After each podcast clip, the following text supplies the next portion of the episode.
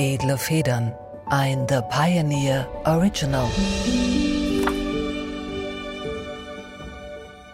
Liebe Zuhörerinnen und Zuhörer, mein Name ist Julie C. und ich begrüße Sie herzlich zur kostenfreien Version meines Pioneer-Podcasts Edle Federn.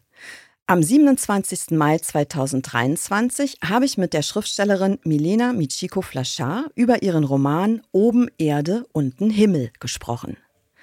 Alle Folgen meines Podcasts werden einen Monat nach Erscheinen in voller Länge überall, wo es Podcasts gibt, hochgeladen.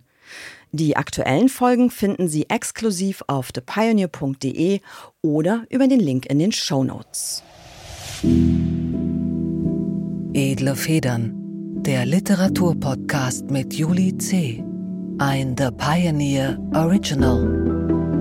Herzlich willkommen, liebe Zuhörerinnen und Zuhörer, zu einer neuen Folge von Edle Federn, dem Literaturpodcast auf The Pioneer. Mein Name ist Julie C. und ich habe heute die Schriftstellerin Milena Michiko Flachard bei mir zu Gast. Seit ihrem Debüt im Jahr 2008 schreibt Milena Prosa, vor allem Romane, und ein Kritiker sagte über ihre Literatur einmal den schlichten Satz, Milena kann wunderbar schreiben. Das finde ich auch und deshalb freue ich mich, dass wir uns heute ein bisschen austauschen können. Hallo Milena, schön, dass du hier bist. Hallo Julie, ich freue mich auch total, bei dir zu Gast sein zu dürfen. Das ist schön. Eigentlich bist du ja nicht so richtig hier, sondern aus meiner Sicht bist du eher dort, nämlich in Wien, wo du auch lebst. Ja, ja. Und bin von einer einwöchigen Lesereise durch Deutschland zurückgekommen und bin äh, gerade erst mal am mich einfinden hier zu Hause. Ist ja doch immer irgendwie ein großer Gegensatz. Bist du auf dem Sprung? Musst du dann auch gleich wieder weiter? Also bist du jetzt nur kurz daheim oder hast du es hinter dir? Ich habe jetzt so ein paar äh, einzelne Termine, allerdings in Wien und äh, in der näheren Umgebung. Und dann geht es erst wieder richtig los. Ich glaube, im Juni habe ich dann noch mal eine Woche Deutschland dann freuen wir uns, dass du jetzt zwischendurch die Zeit gefunden hast, einmal hier bei den Edelfedern ein bisschen was von dir und deinem aktuellen Buch zu erzählen. Ich würde dich zum Einstieg gerne bitten, ob du dich der Zuhörerschaft einmal selbst vorstellen könntest. Puh, äh, sich selber vorstellen finde ich immer schwierig. Mir fallen da eigentlich immer nur so ganz sachliche Dinge ein. Also erstens mein Name, Milena Michiko Flascher, 1980 geboren in St. Pölten, das ist in Niederösterreich, äh, relativ nah bei Wien, aber schon recht lange in Wien lebend und auch hier arbeitend.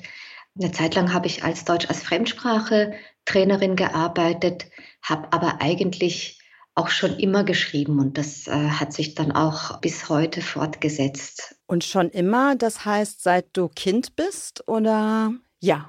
Also schon in der Volksschule kann ich mich erinnern, sobald ich halt selber schreiben konnte und äh, dann auch lesen konnte, das ging ja Hand in Hand, war es mir dann auch puh, fast ein Bedürfnis, würde ich jetzt sagen, selber auch Geschichten zu schreiben. Genau in der Art auch der Geschichten, die ich eben selber sehr genussvoll gelesen habe.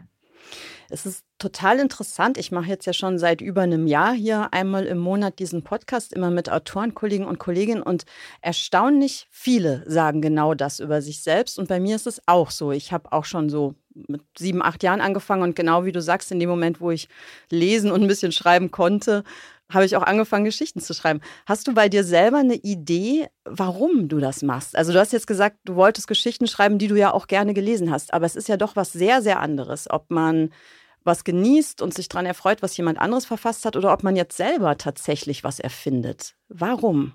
Ich glaube, es ist tatsächlich diese Faszination, was alles möglich ist mit Sprache und dass es ja eigentlich nur Wörter sind auf dem Papier. Das fand ich als Kind schon immer ganz faszinierend, es sind nur Wörter auf dem Papier und dennoch entsteht da eine ganze Welt in einem selber durch diese Wörter, die man da eben in sich aufnimmt. Und man ist in dieser Welt zu Hause und kann sich darin auch einrichten. Es sind eigentlich auch verschiedene Räume, in denen man dann unterwegs ist. Und das selber auch auszuprobieren oder selber ja zu machen, äh, dass man einen Raum erschafft, Räume erschafft, nur mit Sprache. Ich glaube, das, das war es bei mir. Ist es auch ein Gefühl von macht. Also weil man quasi so eine Art Regisseur in seinem eigenen Fantasiefilm ist oder wie so eine Art Gott fast schon, die die Geschicke der Figuren und, und der Geschehnisse so, so lenken kann? Mhm.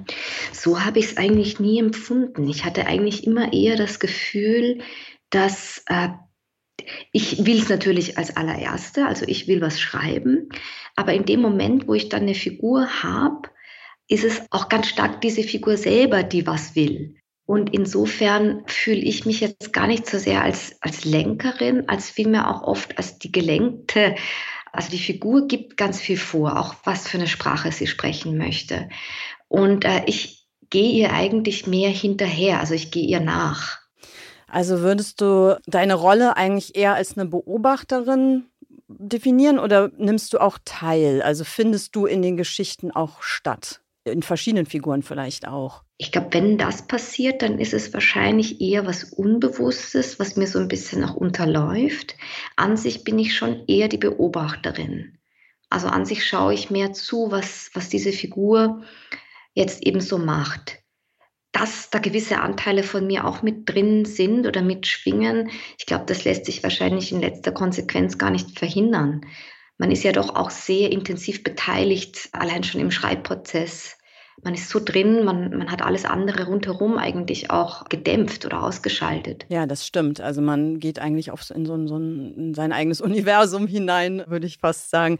Was bei deinem Schreiben ja auffällt, ist, dass ähm, Großteil deiner literarischen Arbeit als Handlungsort in Japan spielt. Und du selbst bist halb Japanerin und halb Österreicherin, also trägst beide diese Herkunftsanteile in dir. Wie kommt es, dass du vor allem deine Geschichten in Japan ansiedelst? Das ist eigentlich entstanden mit meinem zweiten Buch, Okasan hieß das, Okasan, meine unbekannte Mutter. Und das hat zwar noch nicht in Japan gespielt, hatte aber schon eine japanische Mutter als wichtige Figur. Und am Ende des Buches ist es so, dass, also die Mutter ist so an Demenz erkrankt und die Tochter kümmert sich um sie. Und die Tochter beschließt dann, ihrer Mutter nach Japan sozusagen nachzureisen, in ihre Heimat zu gehen, um sie noch besser zu verstehen um, um sie als Mensch auch besser zu begreifen.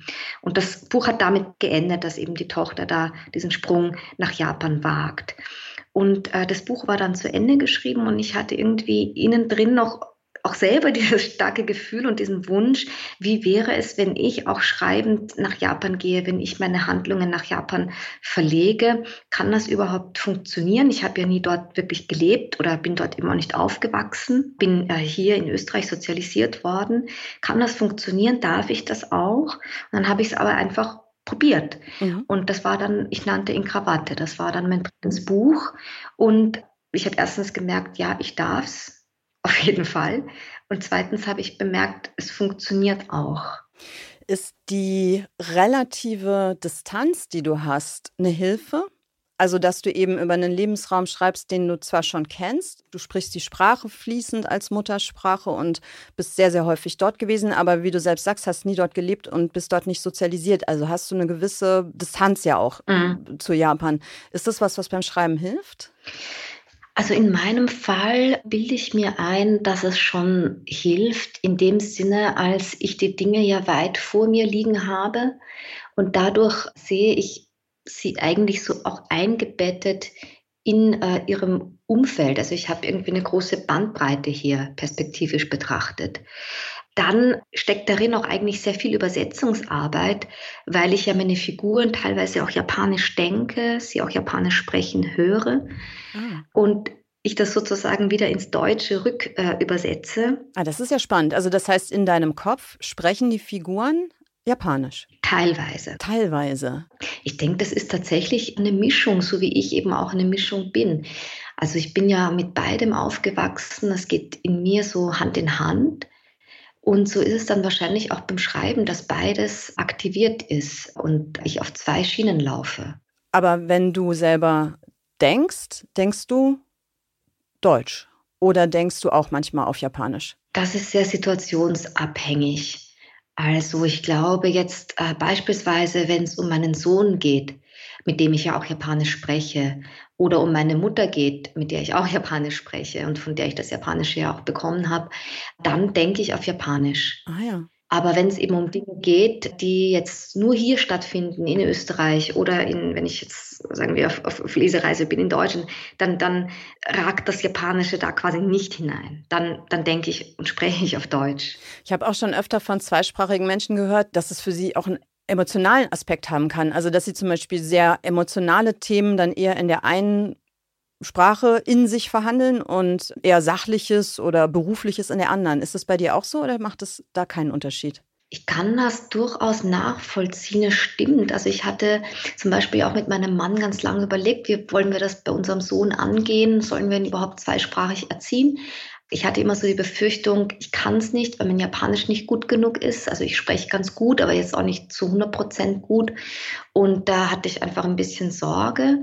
Und die Entscheidung war noch nicht gefallen, als er dann eben auf die Welt kam und wirklich die erste, erste Sprache, die mir da einfiel und in der ich mich an ihn wenden wollte, war automatisch und ganz selbstverständlich Japanisch. Und das ist ja interessant, weil es die Muttersprache ist. Ja, ich glaube, es, was die Muttersprache ist und dass da auch wirklich äh, sich Bahn gebrochen hat. Es war überhaupt keine Frage mehr. Das heißt, sozusagen die Sprache ist auch mit der Mutterrolle in irgendeiner Weise verknüpft bei dir. Ich denke schon. Ich denke, weil mhm. es auch meine Mutter war, die uns Kindern Japanisch beigebracht hat und über die ich auch so viel über Japan erfahren habe. Also sie ist immer so diese, diese Mittlerfigur gewesen, auch zwischen uns, die wir ja in Österreich geboren und aufgewachsen sind und ihrer Heimat, ähm, hat das für mich schon eine stark mütterliche Prägung.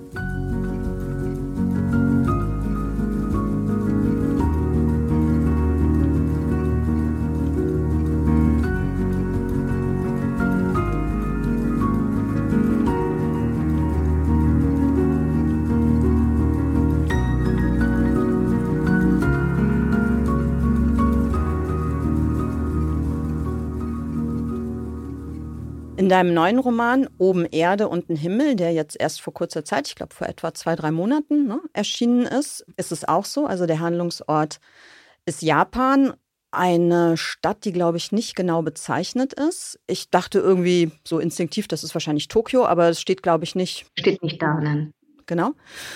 Und ja, ich versuche mal so uns dem Buch so ein bisschen anzunähern, worum es überhaupt geht. Also es gibt eine, eine Hauptfigur, eine junge Frau, Susu heißt sie, Sie ist Studienabbrecherin und in meiner Sprache, als ich in dem Alter war, Anfang 20 aus den, in den 90er Jahren, da hätte ich gesagt, sie ist eine Slackerin. Also jemand, der eigentlich nicht so richtig ankommt in der Welt und in der Gesellschaft, vor allem auch nicht in der Arbeitswelt. Also sie hat ihr Studium abgebrochen, sie jobbt sich so durchs Leben. Anfang der Geschichte arbeitet sie in einem Familienrestaurant, ähm, so als Kellnerin und verliert diesen Job dann aber, weil man ihr perfiderweise vorwirft, dass sie nicht charmant genug ist, also kein, kein Liebreiz, keine sozialen Umgangsformen besitzt. Sie ist eigentlich eine Eigenbrötlerin, fühlt sich nicht besonders wohl in sozialen Zusammenhängen auf einer Dating-Plattform hat sie sich selbst als alleinstehend mit Hamster gekennzeichnet, weil das ist ihr Haustier und am Anfang des Buchs könnte man auch fast sagen, ihr engster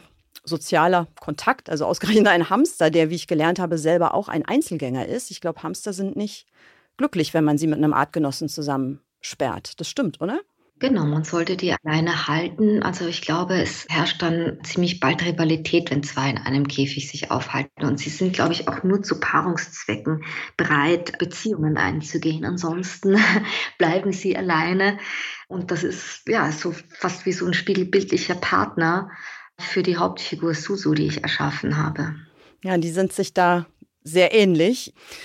Trotzdem vielleicht anders als der Hamster ist Susu nur teilweise glücklich mit dieser Rolle, war so mein Eindruck. Also einerseits fühlt sie sich nicht unwohl alleine, andererseits glaube ich, leidet sie schon so ein bisschen unter einem gewissen Erwartungsdruck, auch von außen. Was hätten denn die Eltern eigentlich gewollt, was aus ihr wird? Und müsste sie nicht eigentlich eine Beziehung haben? Müsste sie nicht eigentlich einen Freundeskreis haben? Und natürlich muss sie sich auch schlicht und ergreifend ihren Lebensunterhalt verdienen, was so ganz alleine eben auch nicht funktioniert. Das heißt, nachdem sie ihren Job verliert, begibt sie sich jetzt auf Suche nach einer neuen Arbeit und sie findet eine Anstellung und Könntest du einmal kurz erklären, was das für eine Firma ist, bei der sie dann aufgenommen wird, was die tun? Ja, das ist ja so, dass die Susu am Anfang glaubt, äh, sie bewirbt sich da bei einer Reinigungsfirma und sie glaubt, äh, sie äh, wird da ein Großraumbüro putzen, hat sogar eine ziemlich romantische Vorstellung davon. Bei Mondenschein wird sie es putzen. Und dann ist sie aber bei diesem Jobinterview mit dem Herrn Sakai, ihrem zukünftigen Chef, und es stellt sich während dieses Gesprächs heraus, es ist keine gewöhnliche Reinigungsfirma, es ist eine Leichenfundortreinigungsfirma. Und das ist jetzt natürlich zunächst mal ein großer Schock für die Suzu. Damit hatte sie ja wohl überhaupt nicht gerechnet. Und Herr Sakai kommt dann auch gleich mit dem Begriff Kodokushi daher. Den Begriff kennt sie, den hat sie schon mal in den Nachrichten gehört, äh, hat aber eigentlich nie tiefer drüber nachgedacht, und hat den Begriff selber auch irgendwie nur abgespeichert gehabt, nie wirklich selber benutzt. Und bei diesem Kodokushi geht es darum, um alleinstehende Menschen, die alleine in ihren Wohnungen versterben und deren Ableben aber lange Zeit unentdeckt bleibt, also Tage, Wochen oder Monate. Bei uns würde man von Fundleichen sprechen. Ach, kannte ich gar nicht auf Deutsch den Begriff, die Fundleiche, also jemand, den man zufällig tot auffindet sozusagen. Ich kannte den Begriff auch nicht. Ich bin zuerst eben auf dieses Wort Kodokushi gestoßen, was wortwörtlich übersetzt einsamer Tod bedeutet. Und da wusste ich zuerst auch noch gar nicht, was der genau bedeutet, wofür der steht. Habe dann eben dazu recherchiert, weil ich den Begriff irgendwie so packend fand und habe dann eben festgestellt, es geht um einsame Tode von einsamen Menschen, die eben aber auch ein einsames Leben hatten. Also es geht sehr viel auch um das Leben, das vor dem Tod stattgefunden hat, das ja sehr isoliert war. Und habe auch eben festgestellt, aber im Deutschen gibt es kein Wort dafür. Eben nur dieses doch ziemlich ja, sachliche Wort Fundleiche, das ja auch eher das Endergebnis dann beschreibt. Und dieses Endergebnis ist in stofflicher Hinsicht ja durchaus makaber. Und genau das ist sozusagen auch die Arbeitswelt dieser Firma, weil wenn wir jetzt mal das Emotionale versuchen so ein bisschen auszublenden und mal ganz nüchtern drauf schauen, also eine Leiche, die halt nicht nur über Tage, sondern unter Umständen sogar über Wochen oder Monate in der Wohnung verbleibt und sich dort anfängt eben ja aufzulösen, die verbindet sich sozusagen stofflich mit dieser Wohnung, also olfaktorisch von den Gerüchen, aber auch von den Sekreten her. Also alles vermengt sich sozusagen. Und die Aufgabe dieser Firma ist jetzt eigentlich diese Wohnung wieder in so eine Art Originalzustand zu versetzen, also diesen Tod in stofflicher Hinsicht eigentlich auszulöschen. Genau, die Spuren zu beseitigen. Also die Leichen selber sind ja da schon, schon weg, die sind dann schon abtransportiert. Die, die Reinigungsfirma, für die Susu jetzt zu arbeiten beginnt, betritt diese Wohnungen und räumt sie einerseits, weil da ist ja noch das ganze Leben dieser Person drin. Also das sind ja noch alle Sachen auch und ja der ganze Kosmos von Dingen, der diese Person umgeben hat und dann aber eben auch die Verschmutzungen, also die eben nach so einem Tod ebenfalls liegen bleiben. Und Herr Sakai hat sich zum Ziel gesetzt, diese Orte wieder bewohnbar zu machen. Es ist ja so, wenn jemand stirbt in einer Wohnung, in einem Wohnhaus, wird ja nicht das ganze Haus abgerissen, sondern es wird natürlich geschaut, dass diese eine Wohnung wieder hergestellt wird, sodass der nächste einziehen kann. Es ist ja was ganz Verrücktes. Man, man denkt über sowas nicht nach. Also wir, wir verdrängen ja großenteils auch den Tod aus unseren Selbstbeschreibungen und aus, ja, aus unserer Weltsicht. Eigentlich völlig normal. Da wird sozusagen, da muss ein Leben eigentlich im Zeitraffer rückabgewickelt werden. Ne? Also so hatte ich das Gefühl, dieser dieser Mensch wird wieder auf den Nullpunkt geführt. Erst verschwinden die ganzen Sachen, die sein Leben ausgemacht haben, alle Kleider, Erinnerungsstücke, Bücher, alles, womit er sich umgeben hat. Und dann auch noch der Körper selbst. Und es muss natürlich auch aussortiert werden. Was ist davon noch zu gebrauchen beispielsweise? Was ist wertvoll, wenn es Angehörige gibt? Was sollte denen auch noch zugeführt werden? Was könnte für die auch noch eine persönliche Erinnerungsstütze sein? Und der Herr Sakai macht das ja zum Beispiel mit Hilfe von Erinnerungsboxen. Der stellt dann immer so eine Schachtel zusammen mit äh, zwei, drei Gegenständen, die den Toten repräsentieren sollen oder irgendwo symbolisch für ihn stehen. Und diese Schachtel wird dann den Angehörigen übergeben wie so ein kleines Mini-Museum oder so ein kleines Mini-Diorama, ne, wo das drin aufgehoben ist. Also ich finde, in diesen Boxen kommt schon sehr gut was zum Ausdruck, was mich wirklich geflasht hat in deinem Roman, weil mir das so, das kam für mich so unerwartet und daran sieht man auch sehr stark, in was für Erwartungswelten man eigentlich lebt. Ich habe nämlich gedacht, als klar wurde, bei was für einer Firma die Susuda jetzt gelandet ist und was ihr Job sein wird, dass das höchstwahrscheinlich eine kleine Gruppe von Menschen ist, die in so einer mentalen Atmosphäre von schwarzem Humor, Zynismus, Flapsigkeit irgendwie versucht, das zu verarbeiten, damit umzugehen und ganz ruppig ist und so. Und stattdessen ist aber bei deinem kleinen Kosmos, bei deinen Figuren genau das Gegenteil der Fall. Die sind unheimlich liebevoll. Es gibt kleine Rituale, mit denen die Wohnung überhaupt erst betreten wird. Der Tote wird angesprochen, als wäre er noch da. Man, sie sprechen ihn quasi an, dass er sich nicht erschrecken soll. Wir kommen jetzt rein. Und also da ist eine solche Wärme und Menschlichkeit und, und Wertschätzung im Umgang mit diesen Orten und den darin verbliebenen Überresten. Das hat mich komplett ähm, über den Haufen geworfen. Also damit habe ich überhaupt nicht gerechnet. Ist jetzt so ein bisschen eine blöde Frage, aber wie, wie kommt es, dass das so geworden ist bei dir? Äh, als ich ja eben dieses Wort äh, vor mir hatte, Kodogushi, ich habe sofort zu recherchieren begonnen und bin dann eben auch auf diese Reinigungsfirmen, die japanischen Reinigungsfirmen gestoßen, die darauf spezialisiert sind, Kodogushi-Wohnungen auszuräumen. Und die arbeiten tatsächlich so. Ach, das ist in echt so, okay. Mhm. Das hat mich eben damals auch komplett berührt und ich, ich habe äh, das wirklich auch schön gefunden, wie man da rangeht an die Sache, weil ich dachte auch, eigentlich ist es ja ziemlich eine sachliche Angelegenheit. Man hat da eben so eine Wohnung und es geht eigentlich so wie bei einer Umzugsfirma darum, die Sachen einfach schnell wegzupacken und abzuführen. Aber so wie ich das auch im Buch beschrieben habe, ist es tatsächlich so, dass man in Japan da wirklich sehr achtsam sich erstmal annähert. Und es gibt tatsächlich auch diese Rituale, dass man erstens äh, mal kurz innehält vor der Wohnung, bevor man sie betritt und erstmal wirklich des Toten auch gedenkt. Was ich dann erfunden habe zusätzlich ist noch, dass der Herr Sakai ja auch klopft mal an die Tür, mhm. obwohl das ja auch jetzt nicht mehr notwendig wäre, weil der andere auf der anderen Seite auch nicht mehr antworten wird und er auch noch ein paar Sätze an diesen Toten richtet. Das fand ich, das, das ist auch etwas, was der Herr Sakai sozusagen tun wollte, tun musste. Das hatte ich auch vorhin gemeint mit dem, ich werde von der Figur gelenkt. Mhm. Das wollte der Herr Sakai so machen.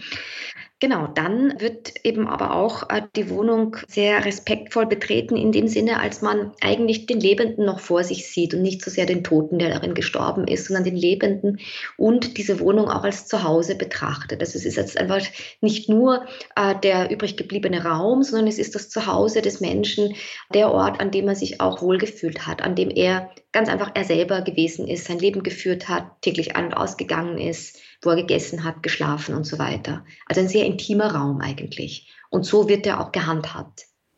Was darin ja steckt, und das ist auch das, was mich daran so überrascht hat, und dann war ich eigentlich eher so erschrocken über mich selbst, dass ich was anderes erwartet hatte, ist, dass der Person, die da gestorben ist, vor allem so ein wahnsinnig hoher Respekt entgegengebracht wird. Also man, es, es herrscht nicht vor jetzt das Mitleid über diese einsame Existenz oder auch nicht so vielleicht sogar eine Verachtung, weil Einsamkeit ja auch oft als ein Scheitern empfunden wird. Also der einsame Mensch hat es offensichtlich nicht geschafft, eine glückliche Ehe zu führen. Er hat es nicht geschafft, Freunde zu haben, vielleicht auch keinen keinen Job. Ja, also Einsamkeit wird ja oft assoziiert. Also jedenfalls habe ich festgestellt, dass es mir so geht, auch mit einer Form von Versagen über das man sich dann erheben könnte und sagen, guck mal hier, der alte Knacker allein in seiner verwahrlosten Wohnung gestorben, wie schrecklich.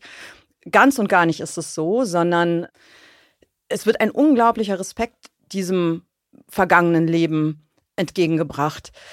Das schien mir eben so überraschend. Und da habe ich mich dann gefragt, ist das vielleicht auch was Kulturelles? Also ist es was, was in Japan eine größere Selbstverständlichkeit hat, während wir hier mit, mit Tod und vielleicht auch mit Einsamkeit anders umgehen? Ich denke schon, dass der Umgang gerade auch mit Tod in Japan ein anderer ist. Also ich vergleiche das gerne eigentlich so mit der Vorstellung von einer Trennung zwischen Leben und Tod. Und diese Trennung bei uns, würde ich mal sagen, stellt sich eigentlich dar als eine dicke Wand. Und in Japan ist es natürlich auch äh, so, dass die beiden Dinge jetzt eigentlich getrennt voneinander betrachtet werden. Andererseits ist das, was sie trennt, keine Wand, sondern ein dünner Schleier. Mhm. Also irgendwie ist der auch durchlässiger. Und ich glaube, das hat einfach auch viel mit der buddhistischen Prägung zu tun Einfach, dass man auch davon ausgeht, dass es mit dem Tod sozusagen nicht vorbei ist, dass es jetzt kein Schlusspunkt ist und der Tote fährt in den Himmel hinauf und das war's, sondern es geht ja eigentlich noch weiter. Das heißt, der Tote wird äh, wiedergeboren beispielsweise. Mhm. geht dann irgendwo, äh, denke ich, äh, verschwimmt da doch die Grenze eher zwischen dem Leben und dem Tod. Es wird nämlich, und auch das ist was, was ich sofort dachte, also als das im Roman zum ersten Mal kommt, also dieses Ritual auch zum ersten Mal geschildert wird, für Susu ist das ja auch alles neu, man erlebt es mit ihr gemeinsam, als sie diesen Job antritt. Da war sofort meine erste Interpretation, naja, vielleicht ist das eine Show sozusagen für, für Angehörige oder so. Und dann wird aber klar, es ist ja niemand da, der das sieht, sondern die machen es wirklich nicht nach außen hin, sondern die machen es für die Sache an sich. Und später im Buch kommt ja sogar ähm, eine Situation, in der sich ein Filmteam dann anmeldet. Also Journalisten wollen so eine Art Dokumentation über diese Firma drehen und wollen das darstellen und begleiten und, und filmen all das, das Ritual, und dann muss das wiederholt werden und es muss gestellt sein, so ein bisschen. Und dann merkt man sofort, das ist genau umgekehrt. Die Beobachtung durch die Kameras, das öffentliche Interesse macht es eigentlich kaputt. Und das, das scheitert dann auch und die wollen das. Also die, die Angestellten der Firma empfinden es als extrem unangenehm, als eine Form von Voyeurismus, die sie eigentlich ablehnen. Eigentlich ist es ja auch deshalb so, weil die Firma ja selber eigentlich als, als intimer Kreis äh, fungiert für den Toten. Die Firma stellt sich eigentlich wie eine Familie auf um diesen Toten herum. Und das stört natürlich ein äußerer Zugriff, wie jetzt von diesem Fernsehteam, das da kommt, die allerdings aber auch sehr rüpelhaft vorgehen. Und äh, das sieht man eigentlich ganz deutlich auch beim Abschlussritual, wo ja dann nochmal so ein provisorischer Altar aufgestellt wird mit Blumen, mit Räucherstäbchen und die ganze Firma stellt sich nochmal auf und hat sogar auch ein Foto von dem Toten aufgestellt, so als eins gefunden worden ist. Und denkt nochmal, erinnert sich auch nochmal, weil der Tote ja meistens auch gar niemanden mehr hatte. Oder wenn er jemanden hatte, dann ist er irgendwie ja. äh, nicht gut mit ihm oder die Beziehung ist gescheitert. Das heißt wirklich, also das ist Wahnsinn, die Tatortreiniger oder Fundortreiniger bilden am Ende eigentlich die letzte Familie, die den Abschied leistet. Genau. Das sind ja dann doch sehr einsame Angelegenheiten, die Bestattungen von solchen Menschen. Magst du vielleicht eine kleine Stelle vorlesen aus deinem Roman, damit wir ein bisschen einen Eindruck bekommen? Sehr gerne. Ich werde jetzt auch gleich eine Stelle lesen, wo es eben auch um diese Wohnungen geht und um diesen Kosmos der Dinge, den ich vorher erwähnt habe. Der Kosmos von liegengebliebenen Dingen. Federlesen.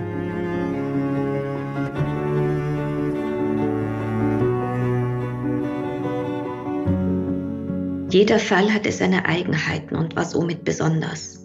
Gleichzeitig gab es Überschneidungen. Die meisten Kodokshi geschahen einfach.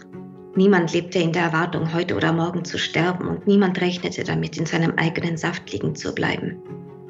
Die meisten Wohnungen, die wir betraten, fanden wir deshalb in einer Art Schockstarre vor. Mit ihren Bewohnern war noch deren Dinge liegen geblieben. Und obwohl es tote, reglose Gegenstände waren, spiegelte ihre zufällige Gruppierung etwas von dem Moment wider, in dem aus einem Menschen eine Leiche geworden war. Sie hatten ihn bezeugt, den Moment.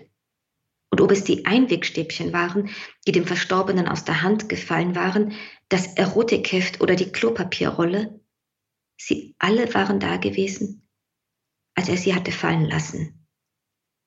Der Stuhl, von dem er gekippt war, hatte seine Wärme noch sekundenlang in den Raum gestrahlt, ehe er kalt geworden war. Und der Kamm, mit dem er sich zuletzt über den Kopf gefahren war, enthielt sämtliche Informationen über das genetische Material, das er von seinen Vätern und Vorvätern geerbt hatte. Eine der augenfälligsten Überschneidungen war die Einsamkeit dieser Gegenstände. Für die Angehörigen stellten wir sogenannte Erinnerungsboxen zusammen, Neben den Wertsachen, die in ihren Besitz übergingen, bekamen sie zwei, drei Dinge von symbolischem Wert ausgehändigt. Eine Medaille etwa für Leistungen im Schwimmsport 1974, Origami-Kraniche, eine Baseballkappe, Schmuck, bei dem es keine Rolle spielte, ob er echt war oder nicht. Die meisten Angehörigen, auch das eine Überschneidung, nahmen die Boxen mit einer Mischung aus Rührung und Ehrfurcht entgegen. Selten war man im Streit auseinandergegangen. Oft hatte man sich über die Jahre aus den Augen verloren oder es war schwierig gewesen, zu dem anderen durchzudringen. Man hatte aufgehört, zu ihm durchdringen zu wollen. Nach dem so und so vielten unbeantworteten Anruf hatte man ihn nicht mehr angerufen. Mitunter wurde die Entgegennahme der Box verweigert. Was soll ich damit? fragte einer. Ist doch nur Zeugs, womit er gar nicht so falsch lag. Die meisten Sachen waren nur Zeugs. Genau, das war das Zeugs und es verwandelt sich aber dann in eine, ja, wie gesagt, in ein kleines Museum, in etwas von großem Wert, in einen kleinen Altar durch die Liebe, den diese Menschen, die sich darum kümmern, da hineinstecken. Ich hatte bei deinem ganzen Roman das Gefühl, dass es natürlich logischerweise um den Tod geht. Das ist das große Thema der Firma, das große Thema in, in, im Leben aller Figuren, die da eine Rolle spielen. Aber diese Achtsamkeit, die sie aufwenden, wenn es um Sterbeorte geht, richten sie ja, oder zumindest tut das Herr Sakai, der, der Chef dieser Firma, genauso auch Lebenden gegenüber. Also er war für mich so ein bisschen der Weise in dem Roman, von dem die Susu auch eine Menge lernt. Und er fordert sie zum Beispiel auch auf, dass sie in ihrem Alltag, in ihrem, in ihrem normalen Leben anfangen soll, Menschen, die ihr einfach um sie herum begegnen, wie zum Beispiel Nachbarn, Zufallsbekanntschaften, tatsächlich wahrzunehmen, sie zu beachten, sich mit ihnen zu befreunden und in diese unscheinbaren sozialen Beziehungen hineinzugehen. Also eigentlich ist es doch vor allem ein Roman gar nicht so sehr über den, also nicht nur über den Tod, sondern auch darüber, wie man ein gutes Leben leben sollte, oder? Genau, es hat auch viel mit dem Motto zu tun, das ich dem Buch vorangestellt habe. Das ist ein Gedicht oder ein Teil von einem Gedicht, äh, das ich recht lang schon auch mit mir herumgetragen habe. Und das stammt von Miyazawa Kenji, ist ein japanischer Dichter. Und der soll dieses Gedicht kurz vor seinem Tod geschrieben haben, als er schon wusste, dass er bald sterben würde. Und auch da, und das fand ich so faszinierend an dem Gedicht, geht es eigentlich nicht um Sterben. Es geht um die ideale Lebensweise, die ihm vorschwebte. Und es geht eigentlich auch ganz viel darum, was man für jemand anderen tun sollte, also Umwege zu gehen, auch für jemand anderen Wege auf sich zu nehmen, Anstrengungen auf sich zu nehmen. Und er zählt das auf und ganz am Schluss schreibt er dann, so ein Mensch möchte ich werden. Und ich fand, äh, dass jemand kurz vor seinem Tod, wissend, dass er gehen würde, noch den Wunsch äußert, zu etwas werden zu wollen das hat mich umgehauen und habe das dann auch sofort also parat gehabt, als ich das Buch begonnen habe und habe mir gedacht, genau so möchte ich es eigentlich auch gestalten. Also ich möchte das Thema haben Tod, Kodokushi, einsamer Tod, aber es sollte über diesen Umweg Tod dann auch spürbar werden. Es geht eigentlich ums Leben, es geht um Entwicklung, es geht darum, was diese Arbeit mit der Suzu macht und wohin sie durch diese Arbeit gebracht wird und vor allem eben durch den Herrn Sakai, der, wie du schon gesagt hast, tatsächlich ein Motor ist für sie, der sie antreibt. Und das Gedicht stellt ja nicht nur nach vorne, dass wir für andere Menschen was tun sollen. Und zwar auch gar nicht jetzt unbedingt aus moralischen Überlegungen heraus, sondern um selbst ein gutes Leben zu haben. Also es ist eigentlich ja fast ein Ratgebergedicht. Ne? Also es ist so eine, so eine Anleitung, wie man ein gutes Leben haben kann. Und ich glaube, gut ist auch nicht nur moralisch gemeint. Also ich habe es so gelesen, dass es dann auch ein schönes Leben ist, wenn man es so führt abgesehen von dem Bezug auf den anderen, ist es auch ein Bezug auf die kleinen Dinge. Also es geht auch, es geht nicht so sehr darum, die große Welt verändern zu müssen oder wirken zu müssen, sondern es geht immer auch darum, das Kleine zu sehen. Genau, also es geht sehr viel auch um Einfachheit und sehr viel um Bescheidenheit in dem Gedicht. Und eigentlich geht es ganz viel auch um Wahrhaftigkeit. Und das ist auch ein wichtiger Aspekt in dem Buch, wo Herr Sakai möchte ja dann am Ende ein ganz besonders werkzeughaftes Werkzeug bestellen für die Firma.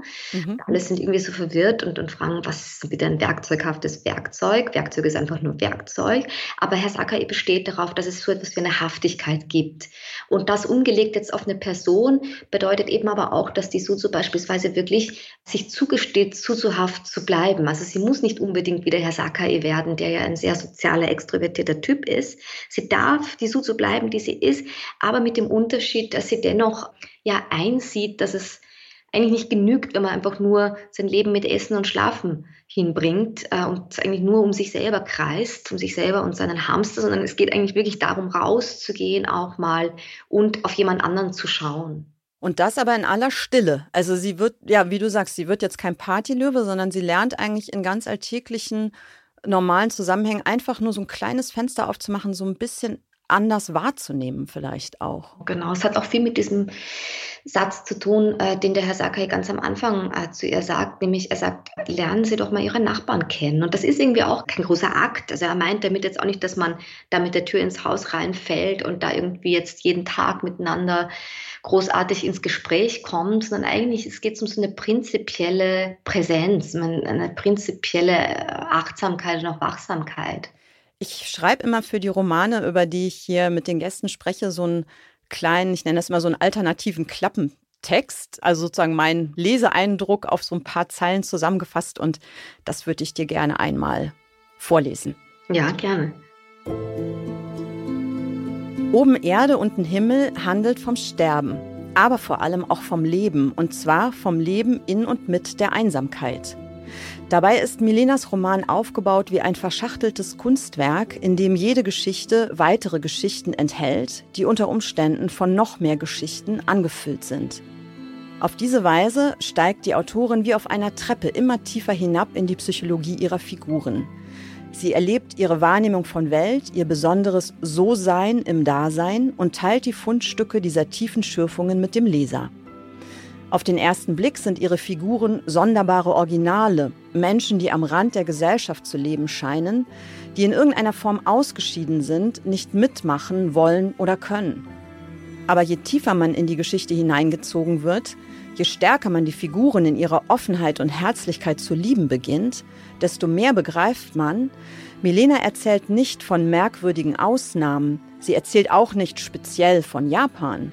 Sie erzählt vielmehr von jedem Einzelnen von uns, überall auf der Welt.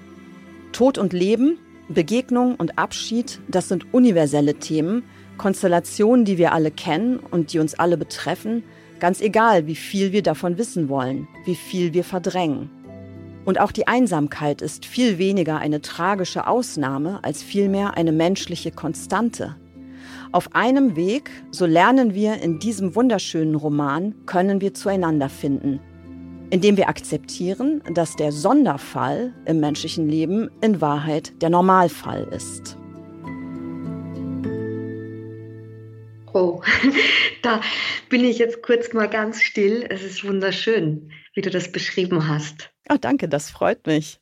Ja, das ist tatsächlich, wie es mir beim Lesen ergangen ist. Also ich hatte das Gefühl, ich werde mit so ganz leisen und sanften Schritten hineingezogen in eine ganz neue Wahrnehmung. Also es gibt so eine Szene im Roman, wo die, wessen Terrasse ist das? Da stehen die so auf, der, auf dem Balkon ja. einer Wohnung und schauen hinaus und auf einmal zeigt sich dieses Dächermeer, dieses Häusermeer und äh, Susu stellt fest, wenn sie genau hinschaut, dann sieht sie auf ganz vielen kleinen Balkonen und Terrassen sieht sie lauter kleine Welten. Es ist so, als wären da überall Mikrokosmen, in die man allein durch die Beobachtung schon eindringen kann, die einem die Reichhaltigkeit des menschlichen Lebens, auch des Zusammenseins vor Augen führen und indem sich sozusagen aus allen diesen kleinen Sonderfällen und Individualitäten so eine gemeinsame Matrix ergibt, die dann diese Einsamkeit vielleicht nicht auflöst, aber irgendwie transformiert in ein Miteinander das war so eine Schlüsselszene für mich irgendwie. Schön, dass du jetzt genau diese Szene erwähnst, weil ich werde ja auch oft so in Interviews gefragt, was ist Schreiben für mich oder was ist Literatur für mich? Und ich greife dann eigentlich auch gern diese Szene heraus.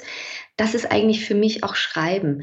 Also wie die beiden, die stehen da auf der Dachterrasse von äh, dem Wohnhaus, in dem Suzu wohnt und sie war aber noch nie zuvor oben. Sie wohnt im Erdgeschoss und äh, sie sah eigentlich noch nie einen Grund äh, dafür, nach oben mal zu schauen. Takada aber, ihr Kollege, lädt sie dazu ein, das mit ihm gemeinsam zu machen. Und dann stehen sie da und blicken plötzlich auf ein Panorama, das ja schon immer da war. Also das war ja immer schon vorhanden, aber sie hat es eben noch nie gesehen, weil sie aus einer ganz anderen Perspektive auch drauf schaut. Also sie sieht das Haus normalerweise ja immer nur vom Eingang her, von der Straße her kommt, aber sie hat noch nie diese Hinterhofperspektive erlebt. Und ich finde auch beim Schreiben ist es doch so, dass wir beschreiben alle Dinge, die, die eh schon da sind. Mhm. Also wir finden ja jetzt nichts Neues, aber wir schauen aus einer ganz anderen äh, Perspektive, aus einem anderen Blickwinkel darauf und gehen da auch wirklich in die Tiefe als Autoren und holen etwas aus dieser Tiefe auch an die Oberfläche, so dass man es eben sehen kann, so dass es sichtbar da liegt für den Leser. Das stimmt. Und wir, also würde ich das für mich selber auch absolut beschreiben, wir entfalten halt diese diese Mikrokosmen. Also man wird ja auch oft gefragt, so als Autorin, und ich kann mir vorstellen, dass das dir noch wahrscheinlich häufiger passiert, weil du allein durch deine Doppelherkunft sozusagen ja schon irgendwie so einen globalen, äh, so eine globale Persönlichkeit bist, dass man immer das Gefühl hat, ähm, ja, man muss über die großen Dinge erzählen und sie reisen doch bestimmt viel und holen sich ihre Inspirationen in fremden Ländern und in der Vogelperspektive und mich inspiriert aber eigentlich der Blick ins Kleine viel mehr. Und ich habe das Gefühl, wenn ich stundenlang eine Sache anschaue, habe ich so viel Stoff zum Schreiben, ja. Also da habe ich vielleicht sogar mehr, als wenn ich in der gleichen Zeit 1000 Kilometer gereist wäre. So geht es mir aber auch. Also ich finde, also für mich ist das Kleine einfach ein angenehmer Raum. Also ich wähle in den Büchern gerne kleine Settings, auch mit eher wenigen Figuren, um da nicht unbedingt in die Breite zu gehen, sondern wirklich in die Tiefe zu gehen. Und ich finde aber auch im Kleinen ist das Große ja immer schon enthalten. Das ist ja immer schon da und schwingt mit. Und genau, ich finde auch das, was du vorhin gesagt hast mit den vielen Geschichten, äh, das war mir auch ganz wichtig bei dem Buch, dass es, dass es viele kleinere Geschichten sind, die eben dann sich zusammen auch finden und die ineinander auch ragen und plötzlich sieht man dann auch Zusammenhänge zwischen diesen Geschichten. Und das finde ich immer schön, wenn das entsteht, wenn man einen Kontext auch vor sich hat. Und das ist ja schon eine Antwort auf die Einsamkeit in gewisser Weise, oder? Also wenn man jetzt sagt, Einsamkeit ist ein Problem, wobei ich gar nicht genau weiß, ob dein Roman das so richtig sagt, aber es ist schon ja etwas, worunter viele Menschen leiden oder zumindest glaube ich, dass momentan Einsamkeit, also ich habe es am Anfang schon gesagt, vielleicht als ein Scheitern empfunden wird, aber vielleicht auch für eine Psycholo als psychologische Notsituation, die man irgendwie bekämpfen muss, aus der man irgendwie herausfinden muss. Dann wäre die Antwort darauf, so wie dein Roman das erzählt, und ich halte diese Antwort für total zutreffend, gar nicht unbedingt, dass jetzt möglichst viel Gesellschaft äh, das Gegenmittel sozusagen ist. Also ich muss jetzt tausend Freunde auf Facebook haben oder jeden Abend auf eine Party gehen oder so, äh, sondern dass sozusagen das Erkennen der bereits vorhandenen ja. Verbindungen eigentlich die Antwort ist. So würde ich das auch sehen. Einfach so ein achtsamer Blick. Das ist eben auch das, was die Susu dann mit ihrer Susu-Haftigkeit dann ja auch meint, ganz am Ende es, es, sie kann sich da jetzt auch nicht verbiegen. Sie kann nicht zu einem Herrn Sakai werden. Aber es geht darum, ganz bewusst auf die Dinge zu schauen, die sie bereits umgeben und in deren Mitte sie steht. Das ist vielleicht auch das, was in dem Gedicht letztlich der Endpunkt ist, wo du meintest, das ist so verblüffend, dass man sozusagen ganz kurz vor dem Ende des eigenen Lebens sich noch vornimmt, was zu werden, was völlig faszinierender, starker Moment und Gedanke ist. Es geht wahrscheinlich nicht darum, etwas völlig Neues oder etwas anderes zu werden, sondern es geht eben darum, mehr man selbst zu werden und also diese Haftigkeit, die Susu-Haftigkeit oder Juli-Haftigkeit oder Milena-Haftigkeit sozusagen noch zu intensivieren. Und das kann man eigentlich in jeder Sekunde des eigenen Daseins immer tun, egal wie viel Strecke man noch vor sich hat. Ja, ja.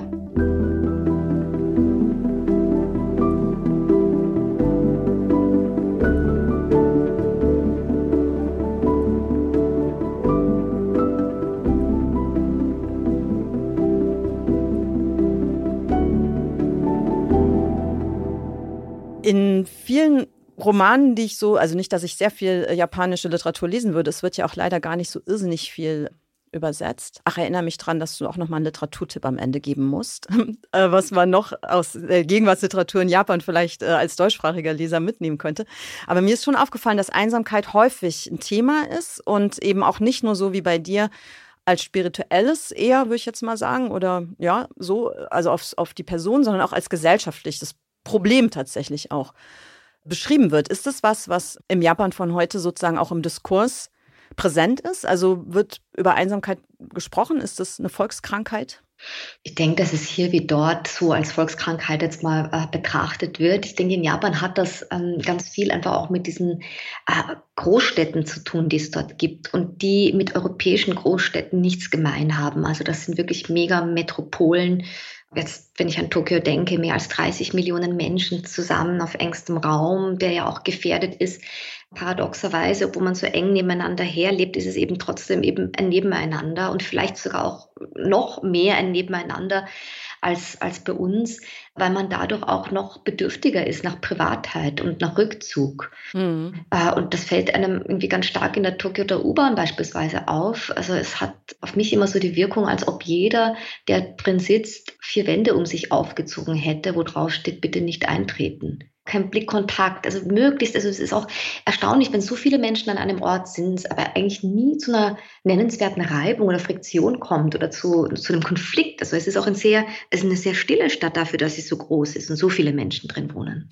Ja, das ist total erstaunlich. Ich war vor langer Zeit in Tokio direkt nach meinem Abitur war das mein großer Wunsch, einmal nach Japan zu fahren. Ich habe das damals gemacht als Rucksackreise, musste dann dort feststellen, dass das eine ungewöhnliche Idee war, weil so das Rucksackreisen absolut unüblich war und auch der Versuch, Autostopp zu machen, also den Daumen rauszuhalten oder irgendein Schild, äh, wo ich versucht hatte, mit äh, also japanische Schriftzeichen so nachzuahmen, dass da dann zum Beispiel Tokio steht oder der Name einer anderen Stadt. Also erstens konnte das kein Mensch lesen, obwohl ich dachte, ich hätte es perfekt abgemalt. Es war aber auch gar nicht klar, was ich mit diesem Schild überhaupt will. Also es war wirklich ein ziemlicher Kulturschock. Das, was mir am meisten aufgefallen ist, ist, dass in den Situationen in Großstädten, Tokio, wie du es beschreibst, also in Massensituationen, wo Menschen auf engstem Raum zusammen sind, ich trotzdem das Gefühl hatte, dass zwischen allen so eine Membran der Stille ist. Also ich habe noch so ein Bild vor Augen, wo ich abends durch irgendeine Straße ging und sah durch die offene Tür von so einem Art Spielsalon, wo halt so eine ganze Reihe von Spielautomaten stand, die man immer nur mit Knöpfen oder Hebeln bedient. Da saß an jedem saß ein Mensch und es war unheimlich laut und die Lichter haben geblinkt und trotzdem war das so, ein, so, ein, so mit so einer Atmosphäre behaftet, als wären das so Einzelzellen. Mhm. Also als wäre jeder für sich total allein. Das ist lustig, weil es ja in Japan auch viele solcher Orte gibt wo jeder für sich allein sein kann oder vermeintlich allein. Also im Buch zum Beispiel habe ich einen Manga-Kisser mit reingenommen. Das ist so ein Internetcafé, das normalerweise tatsächlich eigentlich nur dazu dient, dass man dort Manga liest oder eben auch im Internet surft für ein paar Stunden in so einer kleinen Kabine. Aber es gibt eben auch Leute, die sich drin einmieten und dann für längere Zeit dort leben. Und man muss sich vorstellen, diese Kabinen haben Wände, die aber nach oben hin offen sind. Das heißt, man hört hm. jeden Laut, auch der, der nebenan stattfindet und ist in so einem großen Saal, aber eben in so einer kleinen, in so einem kleinen Bereich. Ja, und es ist ein seltsames, so wie du sagst, eigentlich ein seltsames Ding, eine, eine seltsame Mischung aus einerseits diese Gruppe, die ja auch extrem wichtig ist in Japan, und dann aber dieses Individuum, das, das ganz auf sich gefallen ist und in sich auch zurückgezogen ist. Und abgesehen von dem räumlichen erscheint es aber auch noch sowas. Also ich habe gerade neulich erst eine Studie gelesen. Ich weiß jetzt ehrlich gesagt nicht mehr, wie aktuell die ist und auch nicht wie, wie, wie glaubwürdig oder zuverlässig. Aber da war irgendeine Umfrage unter jüngeren Menschen und es haben angeblich irgendwie 70 Prozent der Befragten geantwortet, sie hätten sehr wenig bis gar keine Freunde. Und das ja in einem Zeitalter, wo man über soziale Medien und so weiter das Gefühl hat, alle sind wahnsinnig gut vernetzt und unglaublich eingebunden in soziale Kontexte. Also ist da was dran, was diese Studie sagt? Also damit hätte ich jetzt gar nicht gerechnet, dass also 70 Prozent behaupten, sie hätten keine Freunde.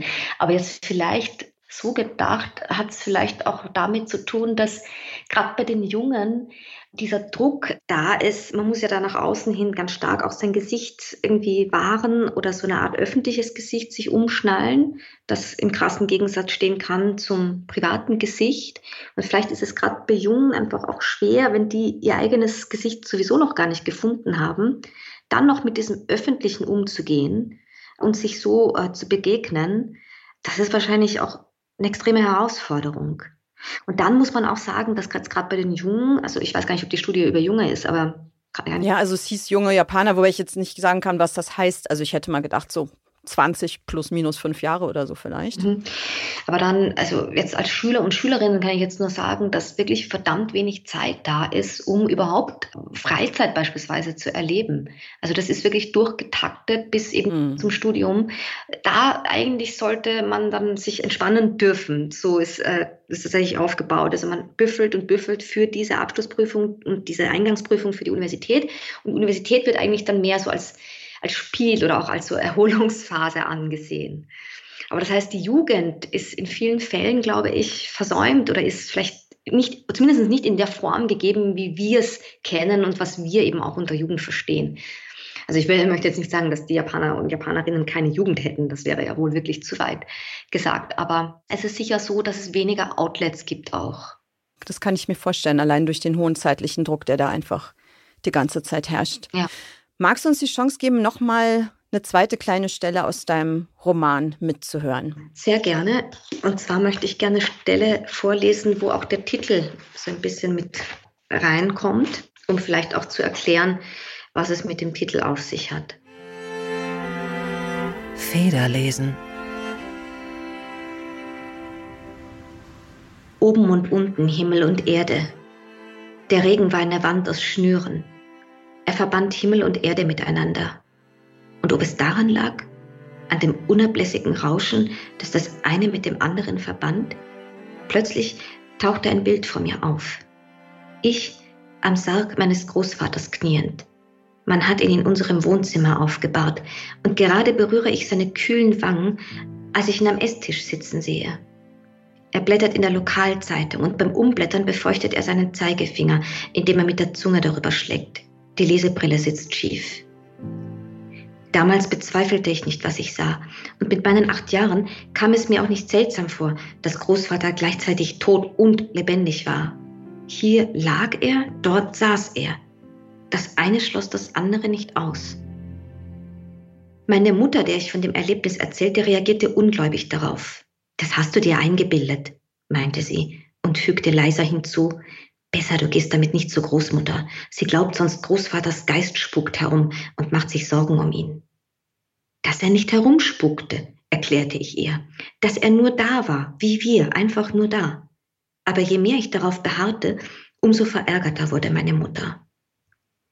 Meinen Großvater sah ich danach noch mehrere Male. Sein Körper war eingeäschert worden. Nichtsdestotrotz sah ich ihn in seinen langen Unterhosen und dem Nierenwärmer, den er selbst an lauen Sommerabenden trug, vor dem Haus patrouillieren.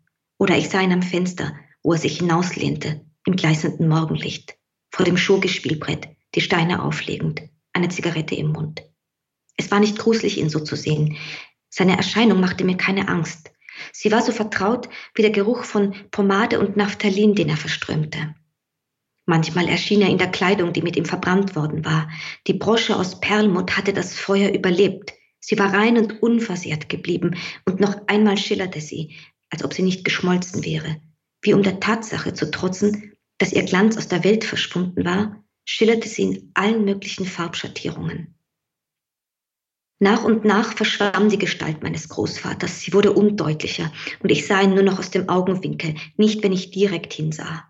Und irgendwann nach ein paar Wochen sah ich ihn gar nicht mehr. Ich sprach mit niemandem darüber. Wenn mir schon meine Eltern keinen Glauben schenkten, wer sollte es dann tun? Ich wusste, was ich gesehen hatte. Ich allein wusste es. Und mir war es gleich, ob es so etwas gab oder nicht. Für mich war das Gesehene real gewesen. Trotzdem schwieg ich darüber. Und da ich sie tief in mir eingeschlossen hatte, waren die Bilder zunehmend verblasst. Großmutter würde niemals erfahren, dass es Großvater gewesen war, der ihr beim Kochen in den Nacken gepustet hatte. Es zieht, beschwerte sie sich. Und im Grunde traf sie damit den Nagel auf den Kopf. Mehr als ein schwacher Luftzug war Großvaters Geist nicht gewesen. Kurz da, dann wieder weg. Ein stärkerer Wind hatte ihn mitgenommen. Und was von ihm blieb, waren Erinnerungen, die eines Tages auf dieselbe Weise davongeweht werden würden.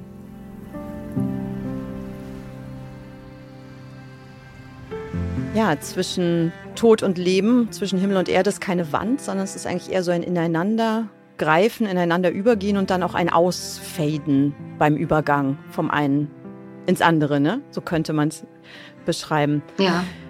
Ich würde dich gerne noch mal was fragen in Bezug auf deine Figur Susu, die ja in ihrer Einsamkeit, aber eben auch in ihrer Lebensführung, nämlich dass sie eigentlich keine Lust hat, in der, in der Gesellschaft, in der Arbeitswelt so richtig mitzuspielen, weil sie nicht so sozial ist, aber ich glaube auch, weil sie keine Lust hat, ihr Leben einfach nur in den Dienst von Erwerbstätigkeit zu stellen. Also ihr fehlt da, glaube ich, so ein bisschen der Sinn. Sie, sie sieht das Wozu nicht so richtig. Warum soll man das machen?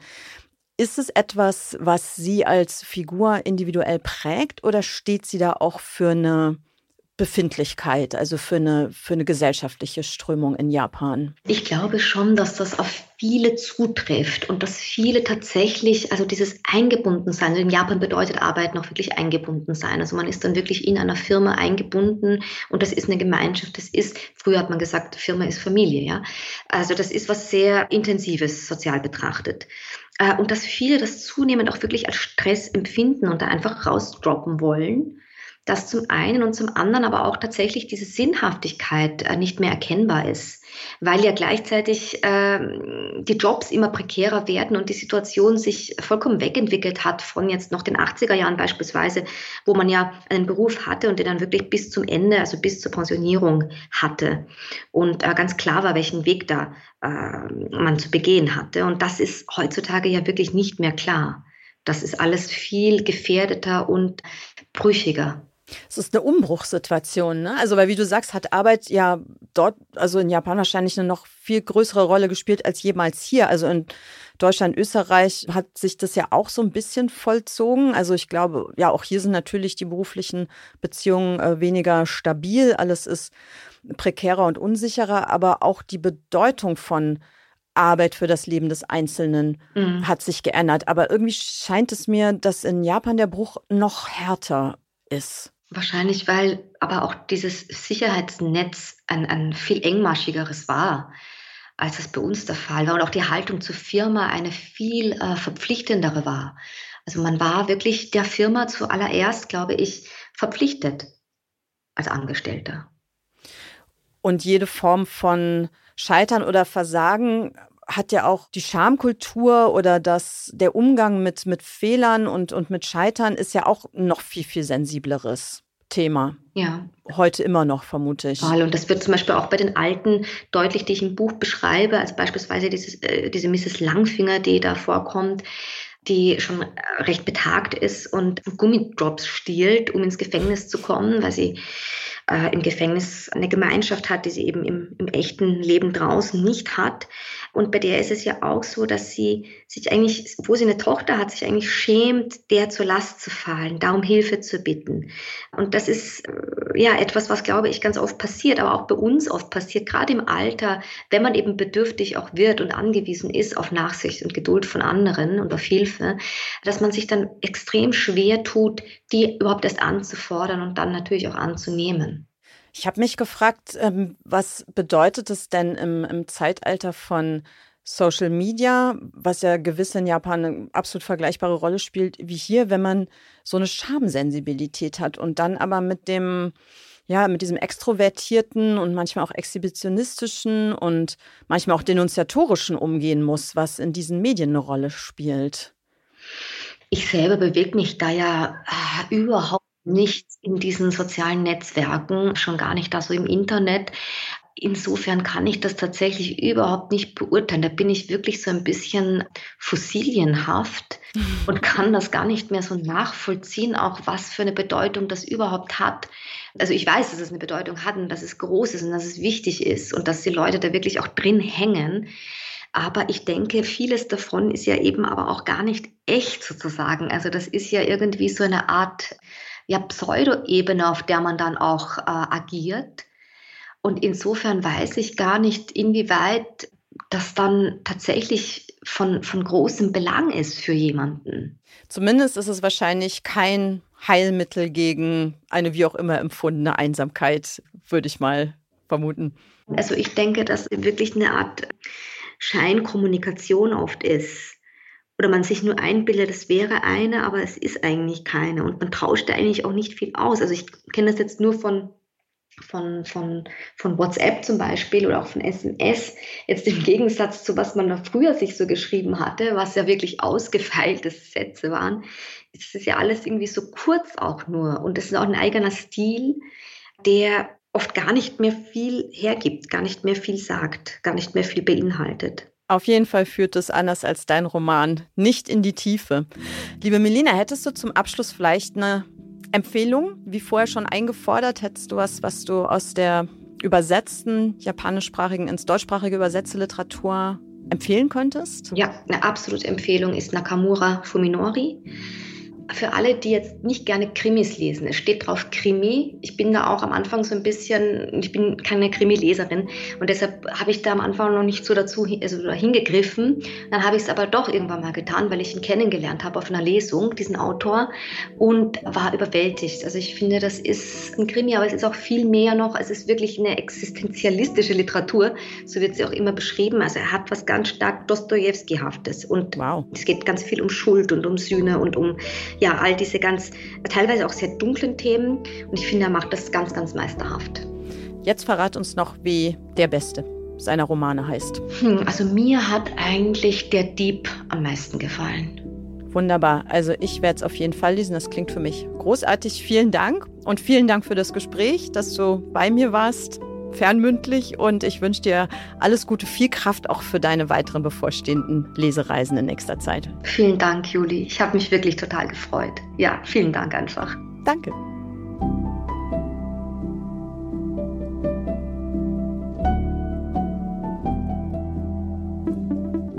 Edle Federn. Der Literaturpodcast mit Juli C. Ein The Pioneer Original.